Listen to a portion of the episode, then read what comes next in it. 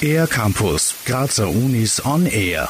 Ein Ball, 22 Personen am Feld, 90 Minuten Spielzeit. Beim Fußball gibt es eine Menge Bewegungsdaten.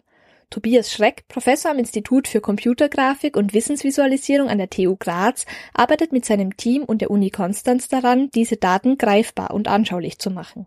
Wenn Sie die alle äh, visualisieren wollen und Sie zeichnen die ein in einem Diagramm, dann gibt es sofort sogenanntes Overplotting. Man sieht nichts mehr, Sie kriegen ein riesiges Wollknäuel. Und von daher ist die Frage, wie kann ich Bewegungsdaten geeignet vorverarbeiten, geeignet visuell präsentieren, sodass man interessante Muster sehen kann. Laufstrecken und Ballbewegung können schon jetzt mit Videoanalysemethoden nachverfolgt werden. Ein Werkzeug, das die Bewegungsdaten sinnvoll veranschaulichen soll, ist die sogenannte automatische Datenaggregation. Also, dass wir ähnliche Bewegungsmuster gruppieren. Durch ähm, automatische Clusteranalyseverfahren bekommt man dann die Hauptbewegungsrichtungen zum Beispiel zurückgeliefert, die sich in einem Spiel ergeben. Und dann visualisiert man letztlich nicht alle Bewegungen einzeln, sondern die, die Bewegungsprototypen ja, nennen wir das.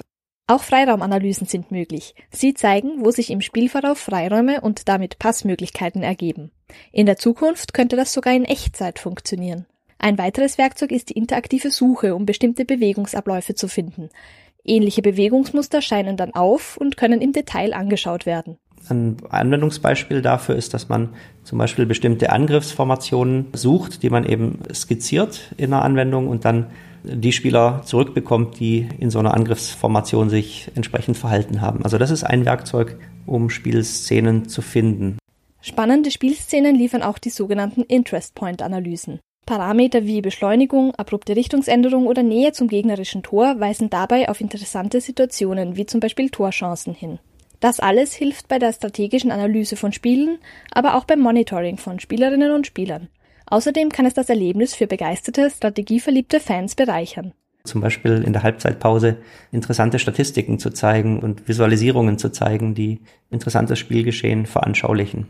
In Zukunft will das Forschungsteam auch Körperhaltung und Vitaldaten wie Körpertemperatur oder Puls mit einbeziehen. Vielleicht sind die an der TU Graz entwickelten Werkzeuge bei der WM 2022 ja schon voll im Einsatz. Jetzt fiebern die Fans aber zuerst einmal mit den Teams in Russland mit.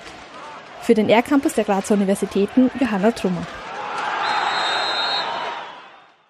Mehr über die Grazer Universitäten auf ercampus-graz.at